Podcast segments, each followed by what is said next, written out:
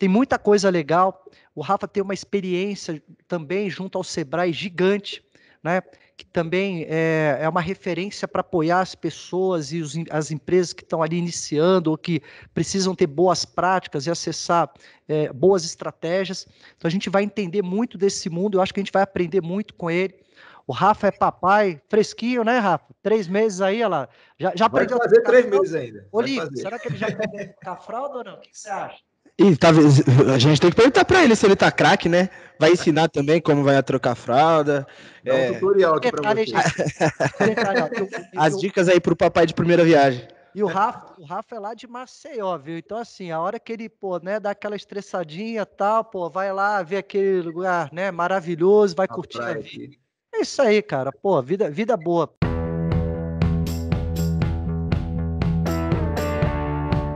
Rafa, obrigado por você estar aqui com a gente no canal. Vamos bater papo.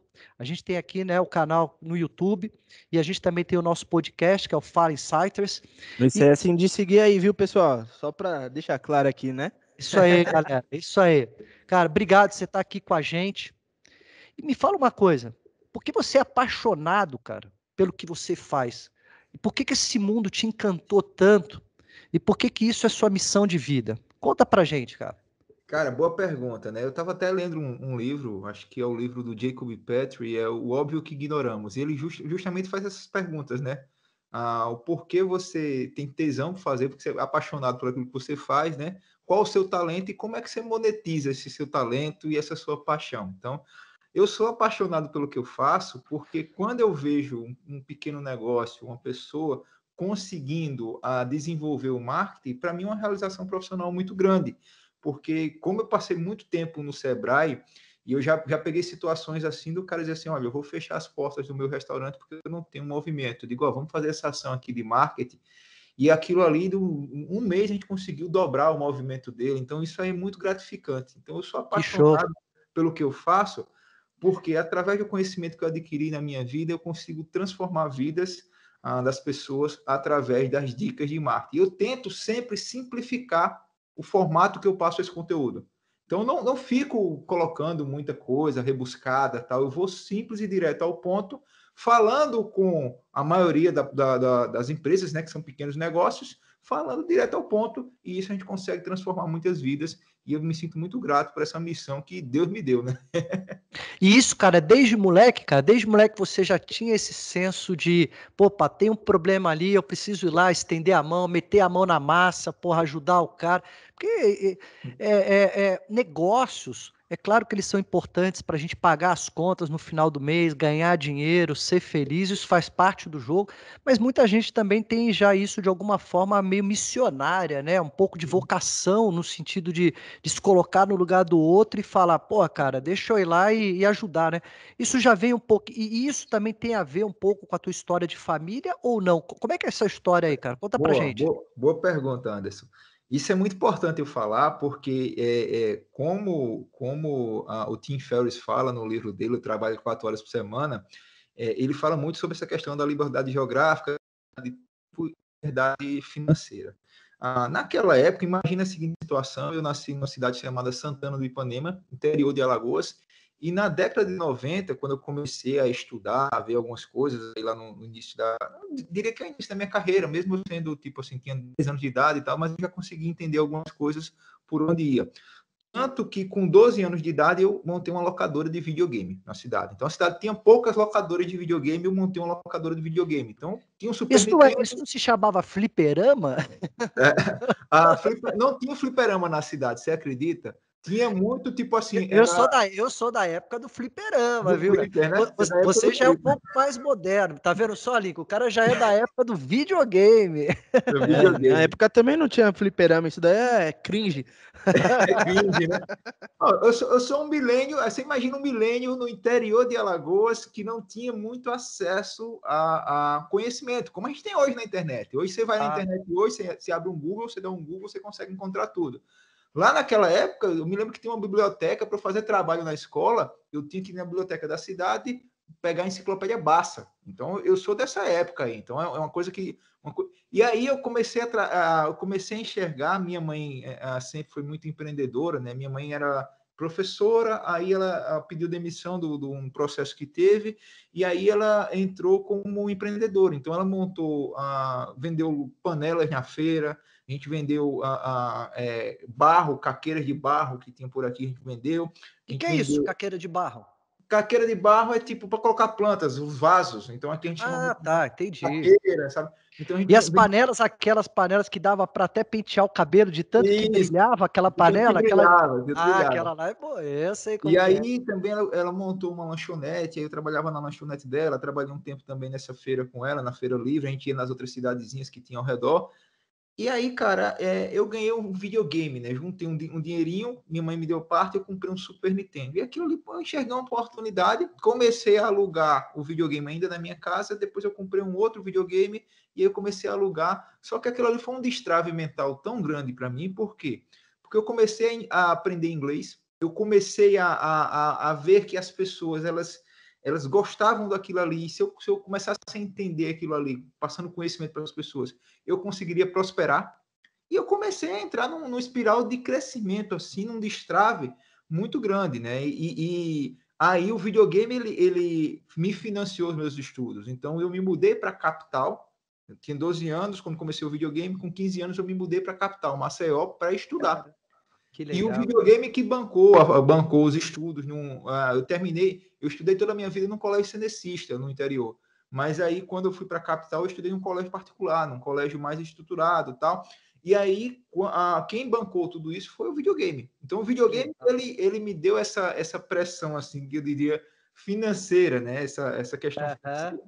E, cara, dali em diante eu comecei a estudar, a estudar para caramba. E logo quando eu me mudei, eu me lembro como hoje, meu pai chegou para mim e falou bem assim: ah, eu digo, ó, pai, eu não tô gostando daqui, porque eu não saio, quando eu tava, quando eu tava morando lá no interior, eu saía, eu brincava tal, e meu pai disse, ó, a oportunidade que você tá tendo eu nunca tive na minha vida. E aí, cara, eu virei um monstro, eu virei um trator de estudar. Aí eu fui passando nas coisas, fui, fui é, virando na faculdade e tal, me tornei o melhor aluno da faculdade. Teve, Você teve se formou em quê?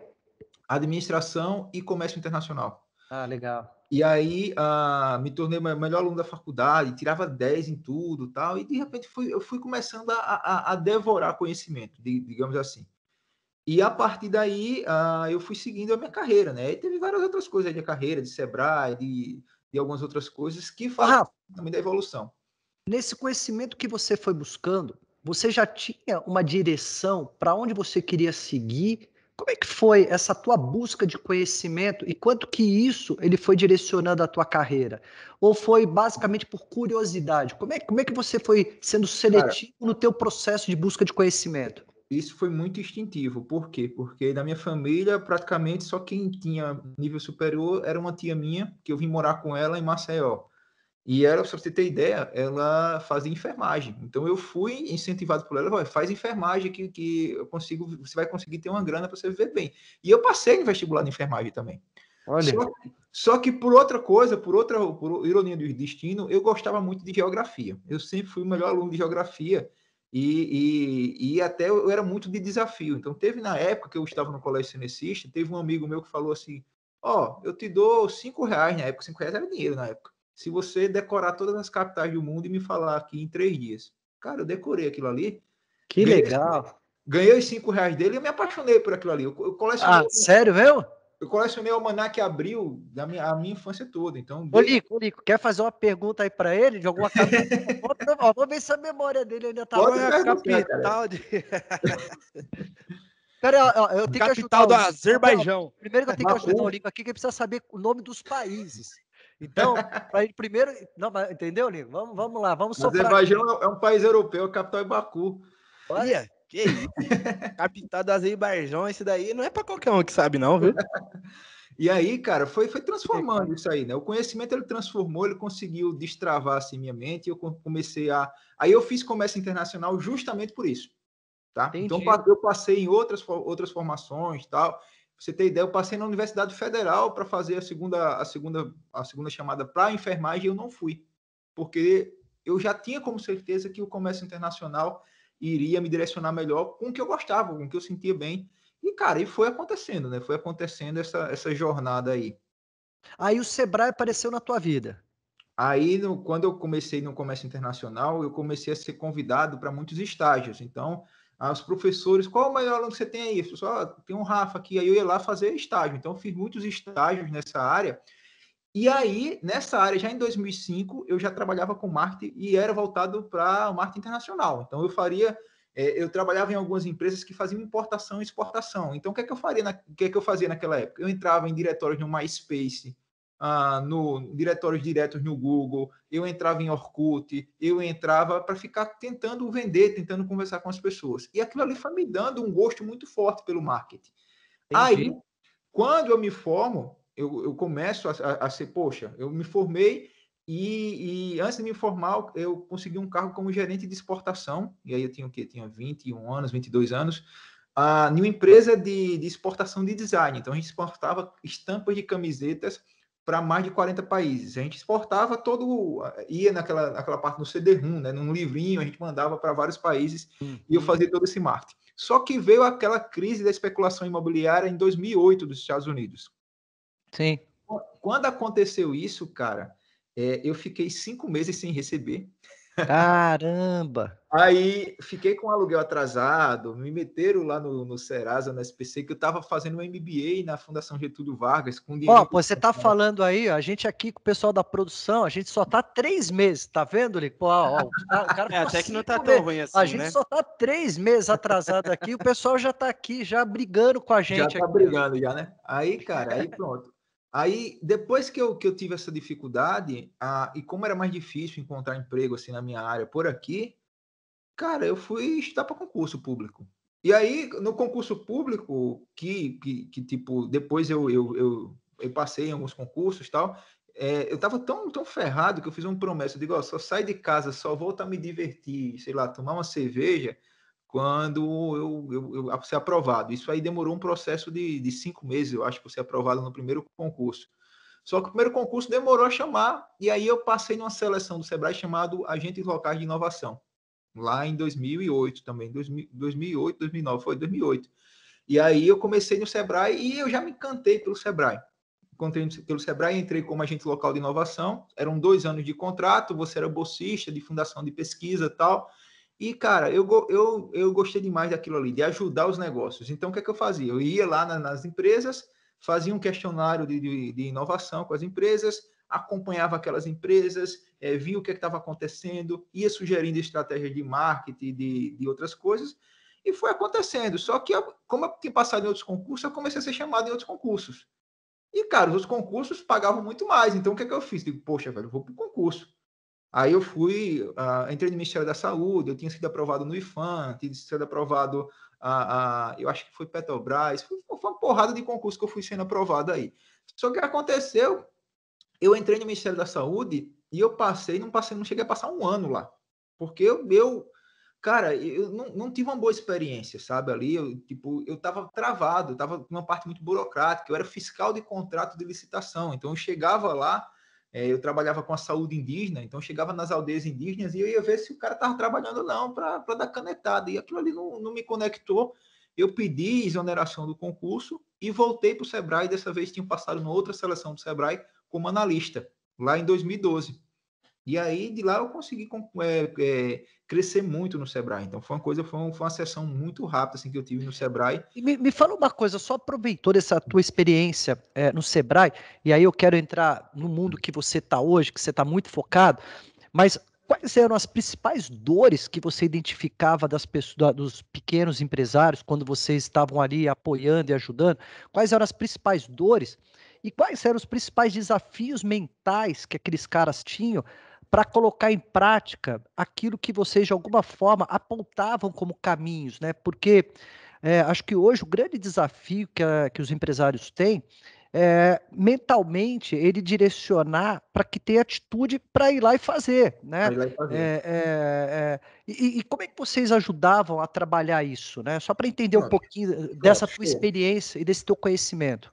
Aí, só para contextualizar o que aconteceu, em 2012 eu volto para o Sebrae e o pessoal descobre que eu tenho, dentro do Sebrae, o meu gerente descobre que eu tenho muita facilidade com internet, com marketing. Aí ele me, me, me passa um, um, projeto chamado Sebrae Digital. Então, eu faço toda a transformação digital do Sebrae do meu estado E aí, em seis meses, o pessoal nota isso a nível regional e o pessoal me convoca para representar os nove estados do Nordeste no Comitê Nacional do Sebrae em Brasília. Então, eu sou que ano Brasília. Isso? aí foi em 2013, 2014 e tal. E aí eu comecei a ser convocado para fazer essas reuniões e dar é, minha, minha expertise lá para o Sebrae Nacional para traçar estratégias para todo o Brasil.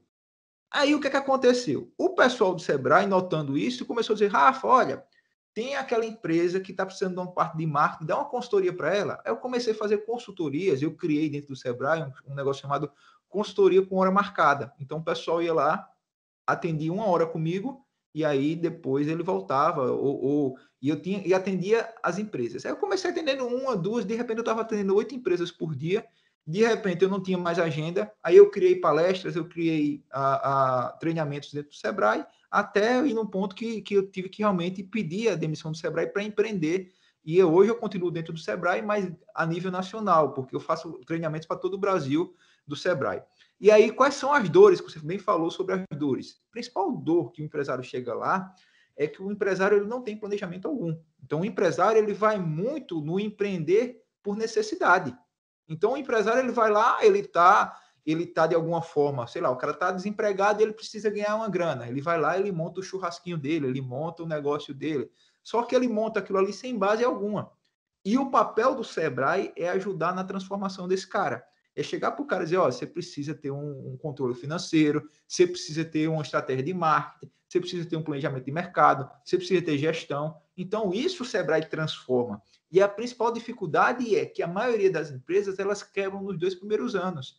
E quando a gente vai olhar sobre essa, essa quebra das empresas, é justamente por falta de conhecimento, de direcionamento, porque a pessoa vai achar lá, a maioria dos empresários, por exemplo, recebe um real, multiplica por dois e acha que está lá tendo um lucro de 100%. Quando, na verdade, quando ele vai olhar lá no, no, no ele tem os impostos, ele tem, tem a equipe para pagar, tem tudo isso. Então, a principal dor do, do empresário é justamente essa questão do planejamento. E nisso a gente tentava transformar um mecanismo como, como o Canvas, como um planejamento de mercado, como um plano de negócios, como um plano de marketing. Então a gente fazia muito isso nessa parte de transformar mesmo o pequeno negócio que ia até, até de, Vamos pegar assim, é, mais ou menos 100% das pessoas com quem você falava, mais ou menos qual percentual dos caras que chegavam sem ter um planejamento para o negócio? Mais ou menos, na tua visão. Cara, é, eu acho que beirando aí a 80%, 90%. E, e que isso reflete o Brasil, né? Reflete isso reflete, reflete, a maioria dos, dos micro e pequenos empresários, né? O, o, Brasil hoje ele é um país que ele ainda tem muita informalidade, mas tem bem menos graças ao microempreendedor individual, né? Que é essa nova categoria de empresa que o pessoal Sim. fez e o Sebrae atua muito forte nisso. O Sebrae tem um papel muito transformador no MEI, né? No microempreendedor individual, porque é uma categoria que, que os bancos não estão nem aí para os caras, sabe? Sim. O governo, muitas vezes, é uma, é uma assistência que não consegue é, é, abarcar o, o, MEI. Então, o MEI é, digamos, o patinho feio do, do, dos empresários. E o Sim. Sebrae, ele pega o MEI pela mão. O Sebrae uh -huh. diz, você tem uma oficina para fazer isso, você tem uma oficina para fazer aquilo. E aí, quando você começa a estar tá lá na ponta e você começa a entender tudo isso, é justamente hoje o que trata o meu negócio. Que eu geralmente eu fui, literalmente, eu fui incubado dentro do Sebrae. Por quê? Porque quando eu estava conversando lá, e ó, só para você ter ideia, 2015, eu já, já cheguei a computar assim, 243 consultorias pessoas jurídicas lá para o Sebrae, em um ano. Aí, Caramba.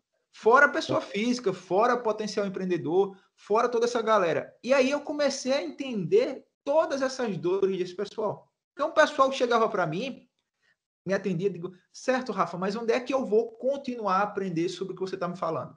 E quando eu olhava o mercado, era muita gente falando bonito, né? Falando tipo ROI, é, falando nome assim que o pessoal que estava lá na ponta não entendia. E aí o que foi que eu fiz? Eu criei o Dicas Digitais em 2016 para ajudar no, na transformação dessas pessoas. Só que, por, por minha é, é, surpresa, assim, no primeiro mês eu ganho 10 mil seguidores. Eu digo, peraí, o que é que está acontecendo? Então aí eu fui analisar todo o processo e eu me descobri muito como educador. Hoje Perfeito. Eu sou, hoje eu sou professor de pós-graduação, já coordenei ah, é, graduações de marketing e tudo mais. e eu me descobri muito como professor, o professor que fala a língua do cara que é pequeno negócio.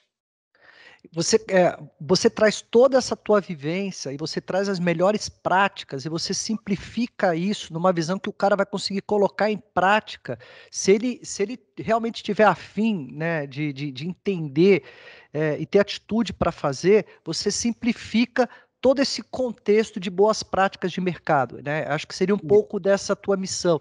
Mas me, e, e, você entra é, especificamente só no marketing ou você entra numa visão 360 graus do negócio do cara? Como é que tá hoje? Hoje, quando a gente está falando da, das dicas digitais, ela está focada nisso. Como é que é? O que, que o cara encontra quando ele te procura? Vamos lá. Hoje, hoje eu posso dizer o seguinte, que ah, quando você monta um projeto na internet, você tem que montar também os, as suas fontes de monetização. Então, Sim. como é que hoje eu monetizo dicas digitais? Você vai entender o porquê, como é que eu entro nessa, nessa, né, em tudo isso que você está tá falando. Hoje, eu vendo muito mentoria, então eu tenho, hoje, por exemplo, eu, tenho, eu faço mentoria para a maior rede de, de, franquias imobiliárias do Brasil, a Remax. Então, faço, é, é, um mentorando meu. Eu faço uh, consultorias para grandes empresas, às vezes até o próprio Sebrae me contrata também, então eu vou lá, uh, contrato. Então, já, tá, já tenho duas formas de monetização. Eu monetizo como curso online também. Muitas vezes eu vendo, eu vendo, palestras online também. Eu vendo, eu vendo, palestras via, via uma agência presencial, que é a Apolo Palestrante. Então, eu vendo palestras presenciais, cursos, treinamentos presenciais. Aí eu vendo meus cursos online na plataforma como Hotmart. Muitas vezes eu até atuo, às vezes, volta e meia como parceiro em algum lançamento de alguém, como um afiliado. Então, também outra fonte de monetização. Hoje, eu virei influenciador digital, quem diria, né? Então, eu fecho muitos contratos para estar tá utilizando a minha expertise de divulgação, para estar tá colocando meu canal, minha audiência, para divulgar. Eu já divulguei já fiz toda a Black Friday da DHL, que é uma empresa grande, já fiz Itaú, já fiz HP, e aí sempre eu estou fazendo essas ações pontuais, geralmente alguma divulgação envolvendo o marketing no Dicas Digitais. Então, só aí eu já, já falei para você mais ou menos umas 10 fontes de rendas diferentes que eu consigo monetizar com o meu projeto. Que aí, legal, cara. Aí você me pergunta, mas é só marketing? Eu, como eu tenho toda essa vivência, essa experiência de vida que eu falei, eu trabalho muito na questão também mental. Era uma questão que você estava falando muito aí, né? Sobre Sim. Do, mindset, né? Falamos assim que o pessoal fala muito no mercado, é, na questão mental, de mentalidade. Por quê? Porque eu tento quebrar a, essa alternativa que a cultura do concurso público, que só, por exemplo, nada contra, mas é, a, as pessoas, por exemplo, na minha família, comemoraram horrores quando teve um parente meu que, que passou num concurso do banco e quando eu virei empreendedor fui demonizado. Então, existe essa, é, essa cultura. Então, eu tento quebrar essa cultura. Eu tento quebrar a cultura do assistencialismo, que é a cultura de quê? A pessoa dizer assim, olha, você só vai conseguir vencer, você vai ter que ser ajudado, você vai ter que ter uma bolsa, sabe? Eu, eu falo muito para as pessoas, digo, olha, você pode também, cara. Eu até, eu até brinco aqui no Nordeste, que eu falo muito ditado assim, ó, se eu contar minha história para você, a burra vai chorar. E quando eu falo isso, é para dizer, cara, você consegue também, cara. Eu passei dificuldades para caramba. É, eu tive é, muitos percalços no meu caminho, mas eu continuei. O estudo me libertou, o conhecimento ele liberta. Então eu, eu tento bater com muito isso e eu tento bater também muito na questão que as pessoas elas precisam investir também nos negócios dela. Porque quando eu ia no Sebrae, eu dizia o seguinte: olha, vou fazer uma consultoria aqui contigo, mas ó, você tem que fazer uns anúncios aí, porque você vai vender muito mais. E o cara chegava para mim, mas Rafa, eu vou fazer anúncio, eu vou estar tá dando dinheiro para o Facebook, eu vou estar tá dando dinheiro para o Google. Então eu tento também quebrar essa mentalidade dessa questão que diz assim: olha, você precisa entender que você não pode ter uma mentalidade fixa. Se você investir, aquilo ali vai retornar para o seu negócio. E aí eu tento, passando meu, meu conhecimento da minha jornada, de todos os percalços que eu tive, trazer mensagens de positivas para esse pessoal, mostrar o que aconteceu tal. E muitas vezes também eu dou um pitaco, uma consultoria no outro, numa área de gestão, numa área mais de planejamento, numa área de mercado, baseado em toda a minha vivência do Sebrae. Então eu diria que meu grande foco hoje é o marketing, é o marketing, principalmente o digital, mas eu falo muita coisa do marketing tradicional também, mas ah, sempre é, trabalhando esses outros elementos que eu acho que é importante, né? Porque se você não muda a sua mentalidade, não adianta. Seu negócio não vai para frente. Se você não pensa de uma forma próspera, você vai ficar sempre sendo é, a vítima da situação, né? É porque eu sou coitado, porque isso, porque a culpa é de não sei quem. Então você não pode é, é, é pensar dessa forma. você não, você acredita é, diante de tudo que você está aí é, colocando como informação? eu vejo um pouco aí do, do desafio dos empreendedores pequenos porque o que acontece? As empresas elas têm suas fases, né? Você tem a fase da sobrevivência, do posicionamento, da escala. É, quando você está ali sobrevivendo, é uma fase muito difícil porque você é muito solitário, né? Você é muito solitário e você não tem ali a figura, muitas vezes, de um anjo investidor, você não tem a figura de fundos de investimento, porque você está ali sobrevivendo com o teu negócio. Depois que você já se posiciona um pouco mais, você tem tecnologia embarcada, você já consegue atrair alguns investidores e o cara traz o know-how, o conhecimento e já de alguma forma vai alavancando para o teu negócio escalar lá na frente, né? Ou alguém faz uma aquisição grande, ou você faz um IPO, enfim, são as trajetórias aí do, do, dos modelos de negócio. Mas as empresas muito pequenas, os microempresários, eles são muito carentes, eles são, são pessoas muito solitárias. Será que não está faltando, de repente, no mercado, é, é, abrir um nicho de oportunidade aonde é, empresários médios, não vou falar grandes empresários, mas empresários médios que já têm alguma trajetória já vencedora, de olhar um pouco e principalmente é, em situações locais, né? porque você, você tem for, o fortalecimento da economia regional, daquela cidade principalmente, né? É, de você olhar aqueles caras menorzinhos ali naquela, naquela tua região e olhar e de repente é, é, criar um modelo até societário, se for o caso, um modelo de investimento, onde você vai colocar um pouco menos de dinheiro naquele negócio mas você vai transferir o seu conhecimento para aquele microempresário que está ali navegando de forma isolada e você passa a ser um sócio mais estratégico junto com aquele cara.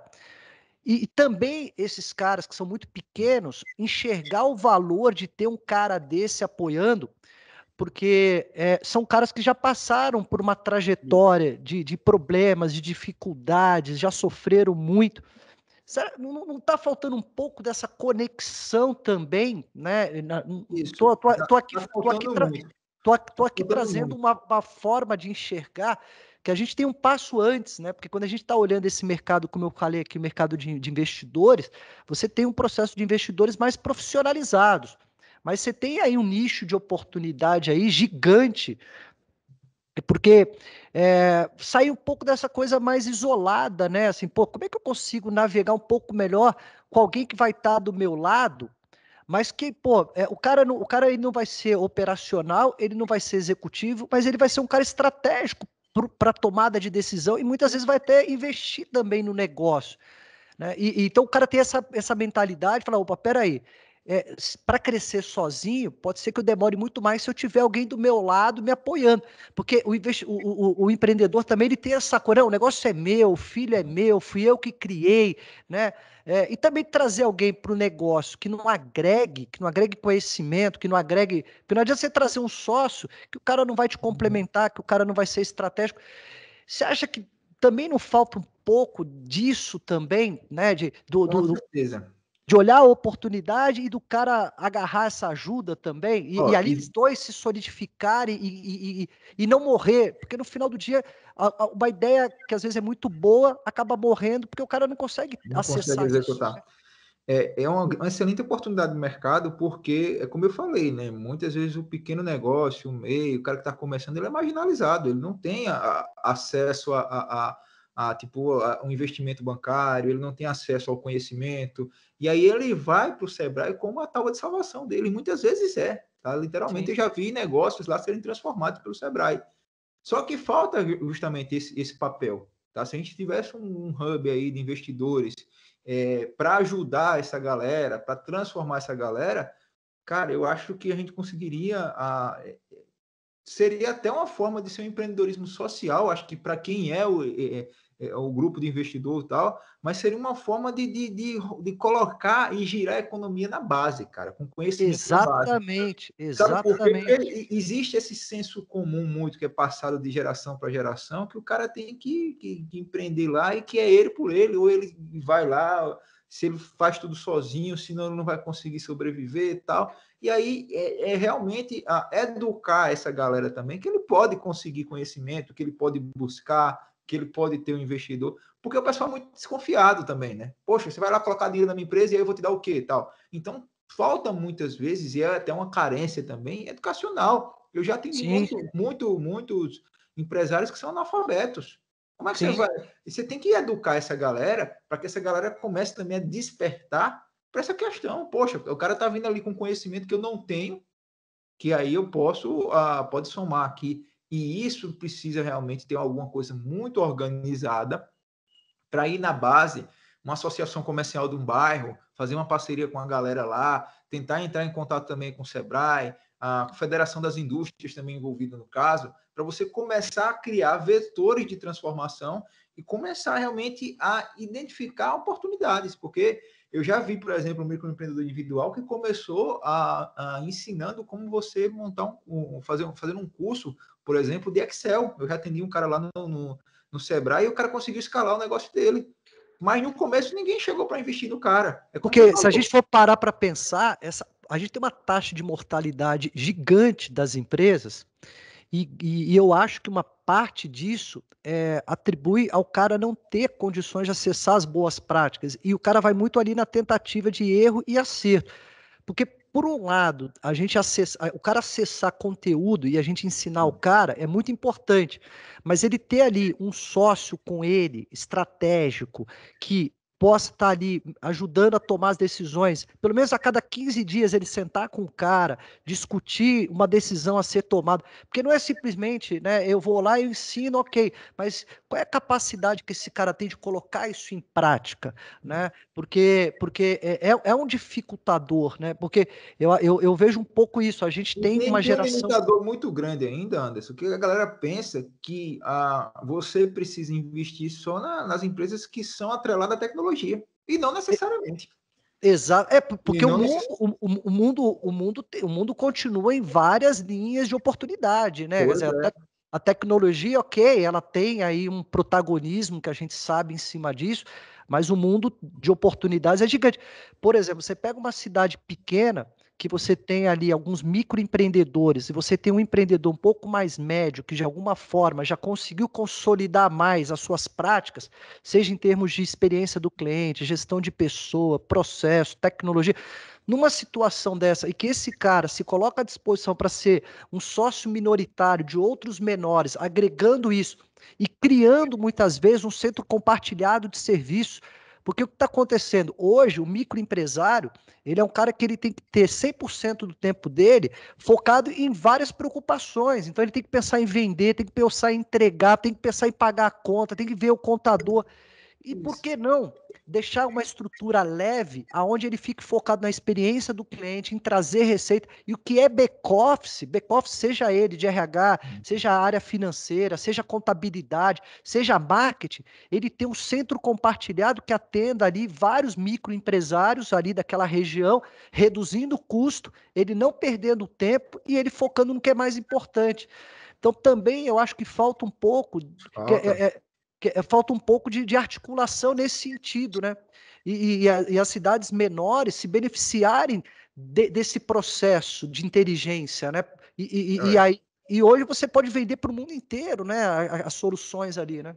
Vamos, vamos montar uma ambiência dessa daí que já sai uma startup nossa aí. Cara, gostei da ideia, cara. Aí, ó, pô, aí, ó. Ah, surgiu uma startup aí, hein? O que, que você acha, hein? Foi boa essa aí? Foi boa ou não? Sensacional, pô. Sensacional. Essa daí ficou boa. Vamos, vamos, vamos juntar a fome com a vontade de comer, cara. Da, eu, eu, sei que você vai estar tá vindo para cá, para a região de São Paulo aqui. O dia que você tiver com tempinho, cara, vamos, vamos almoçar, vamos botar o papo não, em dia. Não tem essa parede aqui, né? Porque precisa assinar o convidado. Ah, não, é. A gente, a, gente tem, a, a, a, gente tem a, a, gente tem a parede da fama aqui, cara. Não, eu vou, eu vou, vou, te falar, ó, vou te falar as pessoas que já assinaram aqui na parede da fama, tá? A minha filha, o Lincoln, o, e, e, tem o Dani também, que é da produção, já está assinado aqui na parede da fama. ah, mas que massa. Eu vou eu logo, logo, logo vou visitar vocês aí, sim. Mas Pô, vai ser um, cara, vai ser um prazer. É, na, voltando nessa questão hoje das empresas é, que, que, que que estão investindo aí é, é, no processo de comunicação. É, você, como um professor disso, é, me fala uma coisa, cara. Como que esses caras precisam fazer isso da forma correta, na tua opinião? E como que esses caras, eles, é, com tanta oferta de, de, informação que existe hoje no mercado, é, como, é que, como é que o cara tem que conduzir a cabeça dele para poder é, não ficar tão perdido, né, com, com, tanta coisa que a gente tem disponível hoje e que o cara não tem o conhecimento necessário para isso, porque não é a expertise é. dele, né? A expertise dele é fazer o dia a dia dele rodar. Mas você, como um cara experiente, vivido com tudo isso, como que você mais ou menos entende essa situação para a gente poder compartilhar aqui com a turma? Boa pergunta. Primeiro é que a gente precisa mudar é, e ter entendimento que as redes sociais, a internet, muitas vezes ele está, está lá para entreter, para educar. E se você vai com foco extremamente comercial, você afugenta a sua audiência. Então, isso aqui é a primeira coisa que eu ensino para os empresários, para os pequenos negócios, que não dá para ele fazer do perfil dele nas redes sociais, por exemplo, o catálogo Hermes. Aquele catálogo uhum. Hermes que existia antigamente, que era só foto, preço, foto, preço, porque ninguém vai seguir. Então, claro. eu preciso educar trazer um conhecimento e até oferecer o que a gente chama de quick win, né? pequenas vitórias, pequenas transformações para sua audiência, para que a audiência comece a te dever favor e a partir daquilo ali, daquele valor que você gera, ela passe a comprar de você. Então, isso é, é, é justamente uma quebra um de paradigma muito forte que a gente tem para o cara que está entrando hoje na internet. Aí, por outro lado, como a gente vive nessa era da informação e do conhecimento, onde a gente tem essa questão das notificações de forma massiva a, a, a todo tempo no celular, muita gente vendendo, muita gente comercializando, eu sempre a, oriento aos pequenos negócios, justamente por conhecê-los tão bem, para fugir dos falsos gurus. E quando a gente fala, fala dos falsos gurus, é aquele cara que vai te ensinar a vender um curso dele. Então, o cara compra um curso para ensinar você a vender o curso. É, alguns caras que colocam assim na, na, na biografia, nos status, né?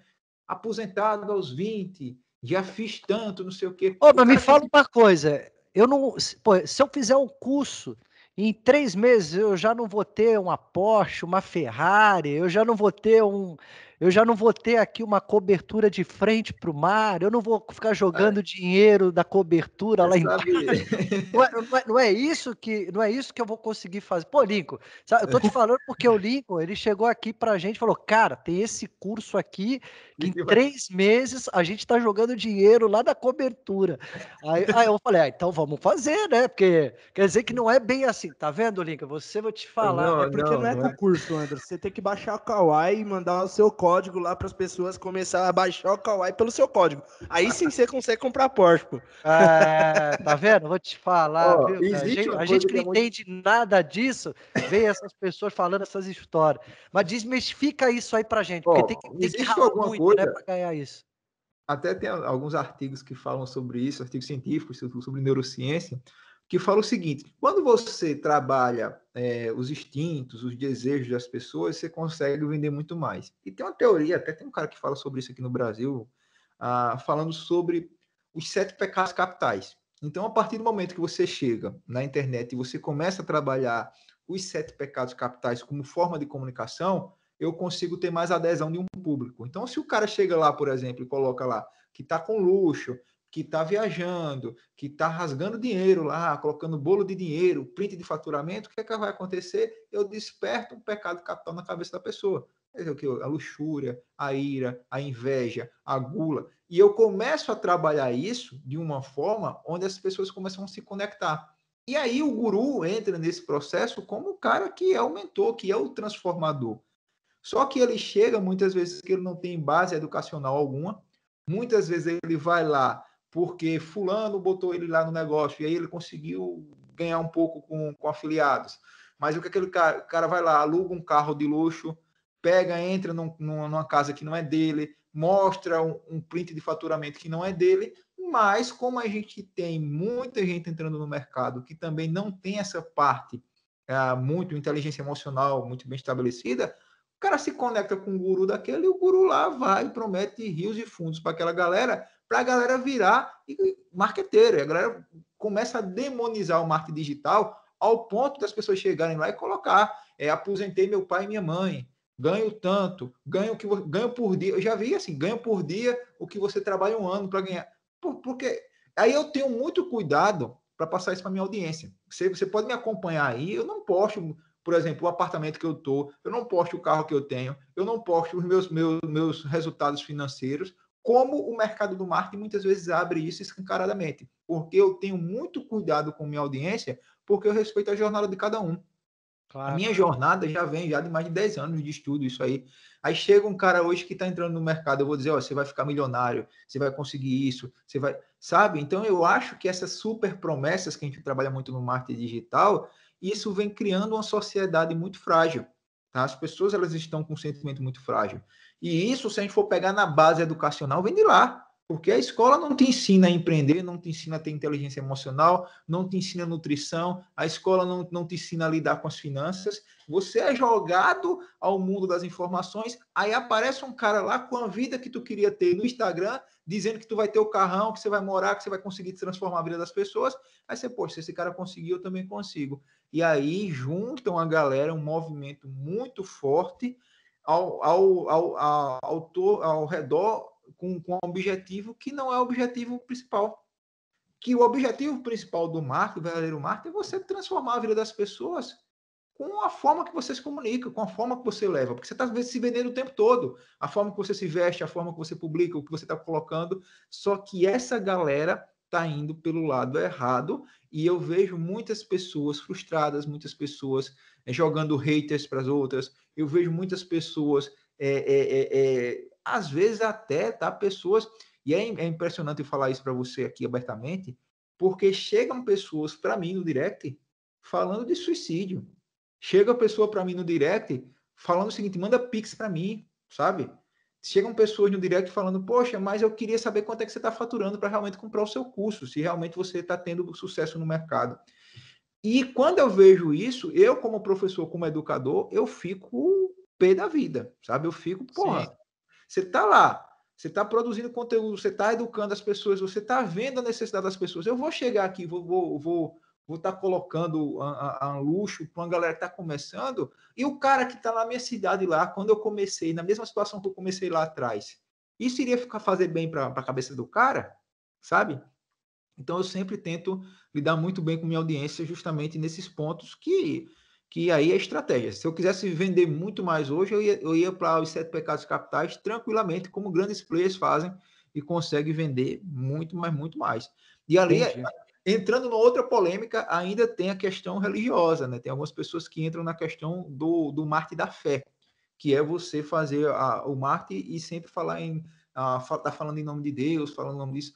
E aí tem muita gente também que se conectam com isso. Por que se conectam com isso? Porque eu vejo esses caras como grandes psicólogos sociais. São caras que estão lá é, fazendo papel muitas vezes para o pobre, que o pobre não tem condições de, de, de ir num psicólogo, por exemplo, o cara vai lá na internet e começa a falar de Deus, começa a dizer assim: olha, aquilo que você passou, você também consegue, você, trans, você transforma tal. E aí eu consigo gerar uma conexão muito maior. Então eu também tenho muito cuidado com isso, apesar de respeitar quem faça tal, mas eu tenho muito cuidado na minha comunicação, porque eu enxergo o, o marketing de uma forma mais, mais ampla, né? Não só é, com estratégia presente, assim, uma única estratégia, mas de uma forma mais ampla, para não conseguir passar informação ah, que não seja legal para minha audiência. Entendi. Mas, Rafa, você falou aí sobre é, como que você estrutura, né? É, toma cuidado para passar essa comunicação toda para sua audiência. E aí, como que você faz para estruturar essa sua produção de conteúdo? Qual, como você usa essa estratégia para você é, produzir Boa. conteúdo para toda a base do funil, assim? Vamos dizer. Ah, e também explica sobre o funil, né? Que é super importante. É, o funil é o seguinte: o funil é, é, é, quando você trabalha, o funil a gente fala muito sobre o embalde de marketing e marketing da atração. E hoje eu considero sempre todas as redes sociais topo do funil. Então, quando você coloca lá um conteúdo que ele consegue alcançar pessoas que não te seguiram, então ele está pegando o topo do funil, ele está pensando pessoas que não conhecem você e você vai colocando mais pessoas para aquele topo do funil. Aí, dentro do topo do, do funil, você tem que ter conteúdos para reter aquelas pessoas, que é o conteúdo de meio de funil. Você vai lá, é, conteúdo diário, fazendo vídeos, mostrando transformações, mostrando, oferecendo é, dicas práticas prontas para aquela tua base de audiência. E aí você precisa ter um conteúdo de fundo do funil para vender. E é muito difícil, muitas vezes, quem não conhece do marketing, é ter uma comunicação de venda. Porque é muito fácil você produzir conteúdo de motivação, por exemplo, mas quando você vai vender, você fica todo embananado. Por quê? Porque você não tem essa mensagem clara. Então, trabalhar o funil é isso, né? Você começar a ter diferentes formatos de conteúdo para você conseguir ter um objetivo de marketing. E o objetivo de marketing qual é? Muitas vezes é você ter um engajamento maior, muitas vezes é você vender mais, é ter mais autoridade, é ter mais alcance. Então, cada conteúdo ele tem uma função nesse jogo. Eu digo hoje que as redes sociais é um grande xadrez. Cada peça que você movimenta, ela tem um objetivo no jogo. Então, eu trabalho dessa forma. E como é que eu monto as minhas estratégias? Eu monto as minhas estratégias trabalhando muito baseado nos meus conhecimentos de almanac. Quando eu li o Almanac Abril, eu via muito lá, por exemplo, economia, aí tem uma porrada de conteúdo sobre economia, esportes, políticas. Então, o que é que eu faço? Eu trabalho, não aparece para minha audiência, mas eu trabalho com série de conteúdo. Então, eu tenho uma série de conteúdo que eu falo sobre nostalgia. Então, toda sexta-feira eu coloco esse conteúdo. Eu tenho uma série de conteúdo que eu falo sobre dicas práticas. Aí, toda quinta-feira eu coloco esse conteúdo eu tenho uma série de conteúdo que eu faço, que eu, chamo super aula, que eu faço uma aula completa de áudio, vídeo, vídeo, uma uma aula audiovisual e eu posto por lá. Então, é um conteúdo que não dá muito engajamento, mas é um conteúdo extremamente de autoridade. E aí eu vou brincando com todos esses formatos de conteúdo baseado no meu objetivo de marketing principal, que é ter a conversão. É converter o cara num lead, é converter o cara num, num, num curso meu, é converter o cara, é a, a, o meu propósito é o seguinte: é entregar tanto valor para minha audiência que o cara ele fique sem graça de quando aparecer um concurso meu, um curso meu ele não comprar. Então eu jogo essas pequenas transformações diariamente para minha audiência. E isso faz com que eu cresça, faz com que eu tenha presença digital, faz com que as pessoas me vejam, me, eh, me vejam como referência e, claro, faz com que eu consiga monetizar todos os meus projetos. Porque é importante você monetizar existe uma máxima muito forte do marketing que as pessoas vão para a internet e elas esperam para pensar em monetização quando atingir os 10 mil seguidores, quando tiver grande. Quando, na verdade, não, não importa se ter 10 mil seguidores. Se você sabe fazer anúncio, você já começa a vender desde já. Só que as pessoas, elas estão muito nisso. Até, é, é, eu até ia fazer um curso que eu acho que ia estourar de venda. Se eu colocasse o seguinte, olha, como você obter 10 mil seguidores. Beleza. Mas você vai obter 10 mil seguidores para quê? Então, é, é, é, esse tipo de informação que eu quero levar para as pessoas, que tem que ter um objetivo de marketing, tem que ter um plano de mercado, tem que ter uma execução, tem que ter uma estruturação de funil, porque senão você vai ficar aí é, é, é achando que depois que você conseguir os 10 mil seguidores, você vai ser o novo Steve Jobs. E não é assim. E, e dentro, e, e, uma coisa que você colocou aí que eu achei muito importante, é, eu acho que o quanto que as pessoas elas precisam valorizar a sua jornada, né? Quanto que o empreendedor e o micro ali, ele consegue de alguma forma valorizar a jornada dele em cada uma dessas etapas de conquista, né? Porque se ele não conseguir chegar naquela situação maior, mas pelo menos ele vai ganhando ali em cada, em cada etapa, né? E, e valorizando essa jornada. Eu acho que isso, isso é o grande sentido que o cara precisa ter como alguém que está construindo um negócio. E a outra situação é quando ele precisar de apoio, é realmente ele entender a história de quem está por trás, né? A trajetória de quem está por isso. trás, né? Porque é, aprender com quem realmente constrói e que já construiu uma trajetória de pô, pegar lá o mato alto e foi cortando aquele mato, foi criando aquela estradinha de terra, depois foi pavimentando e essa estrada de alguma forma já está pronta para seguir um caminho. Então, isso é muito importante na hora que você vai precisar de um apoio, de uma ajuda. Isso. Agora, quando a gente fala de como viabilizar os negócios nas mídias sociais, é, para quem está ali com algum tempo dedicado para isso, isso é, é, e que realmente vai estudar e vai se dedicar para isso, isso já é meio caminho andado. Mas a grande maioria dos pequenos e microempreendedores que não tem tempo para realmente buscar as melhores práticas, qual é a dica que você dá para essa turma que não tem uma estrutura, que não tem muitas vezes né, colaboradores, é aquele cara que tem que sair para vender, tem que entregar o produto, tem que pagar as despesas, mas que obviamente que esse cara ele não pode ficar fora disso, que senão ou ele vai morrer ou ele, ou ele só vai ficar sobrevivendo ali, respirando ali com, com oxigênio, né?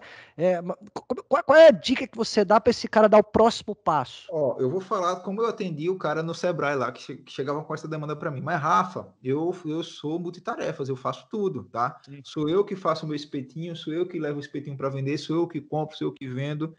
E eu sempre provocava o cara dizendo assim: beleza, mas se ninguém conhecer do seu espetinho, ninguém é, souber que você existe, você não vai vender. E quando eu fazia, quando eu pegava nessa dor dele, eu já jogava uma oportunidade. Eu digo, poxa, você não tem não uma sobrinha, um filho, alguém que goste de internet, não? Vai lá, chama o cara para uma parceria. Muitas vezes o cara quer o quê? Você diz, diz, diz para ele o seguinte: olha, você vai ter aqui o espetinho de graça para você comer aqui, uh, e depois, quando eu conseguir ter uma, uma, uma renda maior, eu vou contratar você.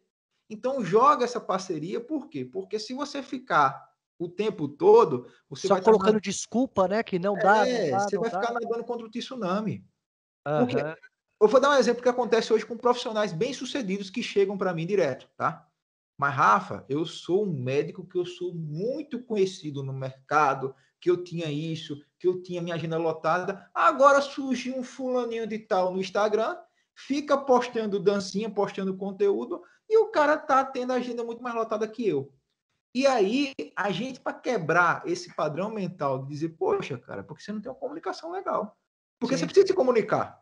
Você Sim. precisa estar tá, tá, tá se vendendo o tempo todo. E quando você não faz isso, principalmente onde a, o, o futuro, o presente, o passado, está tudo conectado a um, a um celular, onde o celular virou uma extensão do seu corpo, você fica fora do mercado. E quando a gente vai olhar isso para um, um, contexto de futuro, de gerações de usuários. A gente falou isso, você falou sobre o cringe, geração Z, geração alfa que está chegando agora também. Quando a gente falar sobre 5G, 20 vezes mais rápido que o 4G, quando a gente vem falar sobre internet das coisas, quanto computador quântico, com tudo isso que vai acontecer nos próximos anos, que já está acontecendo agora, você vai ser literalmente exterminado do mercado. Ou é, é muito Charles Darwin, quando eu estudava Charles Darwin lá, que era a teoria da evolução das espécies. Ou você adapta, ou você não tem como sobreviver. Então, adapte-se. Se o mercado está dizendo que você tem que postar vídeo, que você tá, tem que postar isso, consiga, veja alguma forma. Se você é multitarefa e não tem como, cara, você tem como sim pegar alguém lá que é parente e tal, ver alguma forma, incentivar, tentar. Porque quem quer dá um jeito, né? Se, se tiver a porta fechada, você vai encontrar uma janela para você conseguir fazer. Mas é questão hoje de sobrevivência. Muito ainda quando a gente fala principalmente depois da pandemia. Porque a gente tinha um cenário num contexto mundial onde muitos negócios locais ainda sobreviviam do, do presencial. Então eu tinha a padaria aqui da esquina que ela vendia para caramba presencial, ela continua vendendo hoje, mas ela teve um baque. Porque ela tinha lá 100 pessoas na fila comprando o pão dela, agora ela passou a ter 10, 20, porque as pessoas estão comprando pelo celular. E aí, essas empresas que não estavam posicionadas no digital, que, que aconteceu? Essas empresas foram colocadas literalmente na cova dos leões. Elas sofreram. E muitas dessas empresas, eu com informações dentro do Sebrae, conversando com o pessoal, tiveram é, é, é, muitas empresas que fecharam as portas, literalmente. Agora, eu pergunto, se aquela empresa já tivesse uma estrutura digital, ela fecharia as portas? Não fecharia.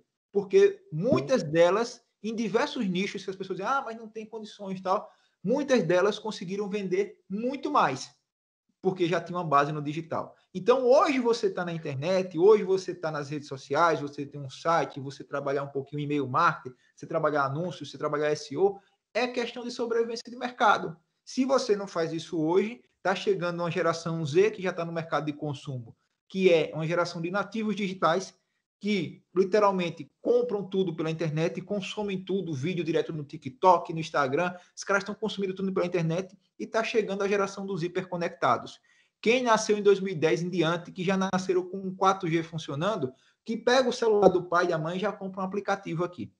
Aí a pergunta é: você vai esperar até 2030 chegar num ponto extremo de hiperconectividade, que quando essa galera que nasceu em 2010 vai estar entrando no mercado de consumo para você é, é, é, testar o seu negócio na internet? Ou você vai hoje, ou daqui para lá não vai sobrar pedra sobre pedra do seu negócio. Porque eu estou acompanhando na ponta muitos negócios fecharem porque não tem posicionamento digital. Então hoje é questão de sobrevivência, não é mais questão de estratégia, é sobrevivência. Você está vendo a, a, o que, é que a Amazon está fazendo no, no, mercado brasileiro? A Amazon está levando o nível. A Amazon está levando o sarrafo agora. Os caras estão querendo fazer entrega diária nas grandes capitais no mesmo dia. Os caras estão querendo agora ter um processo de você acompanhar o, o, o, pedido, de ter interação virtual, de você começar a colocar aqui, apontar a câmera do seu celular, vai vir a câmera, a, a roupa que você vai vestir. E aí? Aí tu vai achar que tu vai ficar lá no teu negócio, presencialmente, que você vai conseguir sobreviver toda essa transformação digital. Então é questão muito da gente educar a esses pequenos negócios, porque ninguém sabe o dia de amanhã. Ninguém sabe o que, é que a tecnologia vai ser amanhã. Sim. Ninguém sabe se vai ter um 6G, um 7G. Ninguém sabe se vai ter teletransporte. Ninguém sabia até pouco tempo a, atrás que poderia ter aviação comercial para o espaço. Que, cara, a gente tá ficando velho. Tá. É. E querendo ou não, hoje, é, que é Deus é Deus, né? Mas o, de alguma forma aí a gente tendo saúde, né, disposição, mas hoje a gente ainda consegue encarar muitas coisas no sentido de, ah, eu não tenho condições de ter um plano de saúde. Ah, eu vou lá, vou encarar uma fila do SUS, vou acordar de madrugada e tudo certo. Mas, cara, comece a imaginar que daqui um tempo, né, a hora que você estiver lá com seus 70 anos de idade, a hora que você já estiver numa fase da vida mais difícil, e se você não, né, não plantou agora, não buscou uma estabilidade na tua vida, cara, imagina você lá na frente, debilitado, né, mais frágil, sem uma estrutura. Aí é mais ou menos o seguinte: é isso que você quer para sua vida? Porque no final das contas, você tem escolhas para fazer. Né? Então, quer dizer, quando você fala dessa questão é, do prazer momentâneo e que você não quer buscar sacrifício, esse prazer, você acha que você vai levar ele para a tua vida toda, né? Então, quer dizer, o sacrifício hoje, ele tende a ser uma condição de prazer numa visão de médio e longo prazo. Isso. Porque a galera também, né? Galera, eu, eu, eu, vejo muito nesse sentido assim: se a gente puder, pelo menos até os 30 anos de idade, pelo menos até os 30, né? Depois dos 40, você, você ainda vai, mas num ritmo um pouco diferente, mas pelo menos até os 30, se você puder é, dar todo o teu gás em termos de buscar conhecimento, investir em conhecimento, ou investir no teu negócio, você imagina que até os 85 anos de idade, cara, se você chegar bem, se você tiver bem, né, e Deus obviamente permitir, você tem no mínimo, cara, 50 anos para usufruir da tua vida. Pois é, cara. Né? Usufruir cara, de uma forma onde você vai fazer escolha, você vai escolher o tempo, você vai escolher com quem você quer andar, você quer, vai escolher o restaurante que você quer, para onde você vai ser o dono do controle remoto, sempre Você vai ser o dono do controle. E por que que esse controle remoto, cara, eu tenho que usar ele todo até os 30 anos? E depois acaba a pilha do controle remoto e eu tenho que ficar ali sobrevivendo, né? Por que, que falta, por que, por, que, que, por que, que realmente tem essa dificuldade né, de, de tomar decisões mais cedo, né? Educação. Né? A resposta é educação. Se você vem de um padrão onde a sua casa é turbulenta, onde as pessoas, a, ah, é, a, a alegria, a diversão é só tomar, é, tomar cachaça, encher a cara, tal, não sei o quê, e as pessoas não falam em prosperidade, você ficar naquele, naquele ambiente, você não vai conseguir enxergar outras oportunidades. Então, a, a base dessa transformação é a educação. E eu vejo muitas pessoas hoje também ah, com a questão da saúde mental, né? As pessoas estão ansiosas na internet. As pessoas estão frustradas na internet. As pessoas jogam haters na internet. Por quê? Porque é, e, e, isso aqui é um, é um, perigo, isso aqui é uma armadilha. Porque isso aqui é a, a, o Instagram, por exemplo, é a rede social da felicidade. Você não vê ninguém colocando que está triste lá no Instagram. Você não vê ninguém colocando que está triste. Você viu o, o, o caso lá do, do, do DJ que estava com um sucesso absurdo, tal, de repente ah, teve a questão lá pessoal dele. Então é um equilíbrio. Você tem que buscar esse equilíbrio, né? O equilíbrio de sucesso profissional. O que é sucesso profissional para você? Equilíbrio de família, equilíbrio de saúde, equilíbrio de amizades, equilíbrio de, de, de, várias coisas. Não é você só ter agora, agora você o, o, o executor, agora vou ser o, o, o mega blaster empresário. Então você tem que ter, buscar esse equilíbrio. E eu vejo é, muita gente desequilibrada nessas situações. Eu vejo muita gente que quer viver só a situação do prazer mesmo, como você falou. Ah, agora meu, meu pai e minha mãe têm condições, eu vou ficar aqui assistindo Netflix, eu vou para show, vou para balada e eu vou não vou plantar. Aí depois, quando chegar lá na crise dos 30 para lá, a galera vai começar, poxa, velho, mas fulano que estudou comigo, que não, não queria nada com a vida, hoje está ganhando dinheiro, tá fazendo isso, e eu estou aqui. Fulano está viajando para não sei aonde, olha o Instagram dele, que massa, e eu estou aqui. Então você é dono da sua própria realidade. E a partir do momento que você não enxergar isso e não chamar a responsabilidade para você e ficar colocando culpa no governo, na pandemia, colocando culpa até no Zuckerberg do algoritmo do Instagram, você não vai chegar em canto nenhum. Você não vai chegar em canto nenhum porque você não tem controle sobre as coisas que acontecem. Você tem controle em estudar e executar. Você tem controle, você não tem controle muitas vezes nem pela sua saúde. Você tem como se prevenir, você tem como manter uma boa saúde, mas vai que acontece alguma coisa com você. Tá? E o Covid chegou aí. Então você tem controle em executar e estudar. Então foca nisso que você tem controle. E eu sempre brinco, Alisson, que você tem que acumular suas HBC. Sabe o que é HBC? HBC? Não é o carro lá da. da... Não, não, é, não, é, não é o carro da Hyundai? HBC, HBC é o seguinte: hora, bunda, cadeira. Senta sua ah. bundinha na cadeira e vai acumular suas horas de estudo. Porque, como dizia até o livro, né, Outliers, do Malcolm Gladwell, você tem que ter pelo menos 10 mil horas de rodagem para ser expert em alguma coisa. E aí eu estou acumulando minhas horas aí, né? Se você está aí é, vivendo da, da, Netflix, eu estou acumulando minhas horas. Vai que um dia eu me torne especialista em alguma coisa, expert em algo. Então, eu sempre jogo isso para minha audiência, eu sempre faço isso para as pessoas, né? E as pessoas elas estão muito nessa questão, na inércia, né? Estou esperando lá. E eu fico muito doente quando, por exemplo, eu vou lá, as pessoas reclamavam, ah, Rafa, seus cursos são caros. Aí eu coloquei um curso com um preçozinho lá embaixo. 197 reais o curso, você divide ainda em 12 vezes, você paga negócio de, de 15 reais por mês. Rafa, mas não sei o que, eu não tenho dinheiro, não sei o que. Aí eu olho para as pessoas e digo, olha, você não tem prioridade de investimento, porque se você falava que o curso de mil reais estava caro, eu pago um curso de 197 para você, e você ainda não faz, então você me desculpe, mas eu já passei por situação que eu estava devendo aluguel, que eu estava fazendo tudo isso, e eu sempre investi muito bem nos meus estudos, porque eu acreditava e acredito que o estudo é um vetor de transformação e é algo que você consegue controlar. Tanto claro. que quanto mais você estuda, mais você acumula. Quanto e a relação... mais você compartilha, mais você acumula. E a relação hoje também de investimento em, em buscar cursos especializados com pessoas vencedoras é uma relação muito mais acessível do que quando o cara tem que pagar uma mensalidade de uma faculdade, né? E que muitas vezes é, é, claro que a faculdade é muito importante, tem faculdades que são primordiais, senão você não consegue exercer determinadas profissões, mas muitas vezes você está ali e aprendendo com pessoas, né? E que às vezes não, não tiveram uma trajetória tão vencedora como você, por exemplo, né? Então, assim, é, é olhar isso como uma oportunidade de investimento de custo baixo e, e, você mostrando o caminho das pedras, né? Que eu acho que essa relação de conhecimento, ela tem que cada vez mais migrar para isso, né? Então, assim, cara, é, hoje eu busco conhecimento aonde eu quiser, né? Que nem, é, antes eu tinha que estar no primário, depois fazer o ginásio, ensino médio, entrar numa, numa faculdade, uma pós, um mestrado.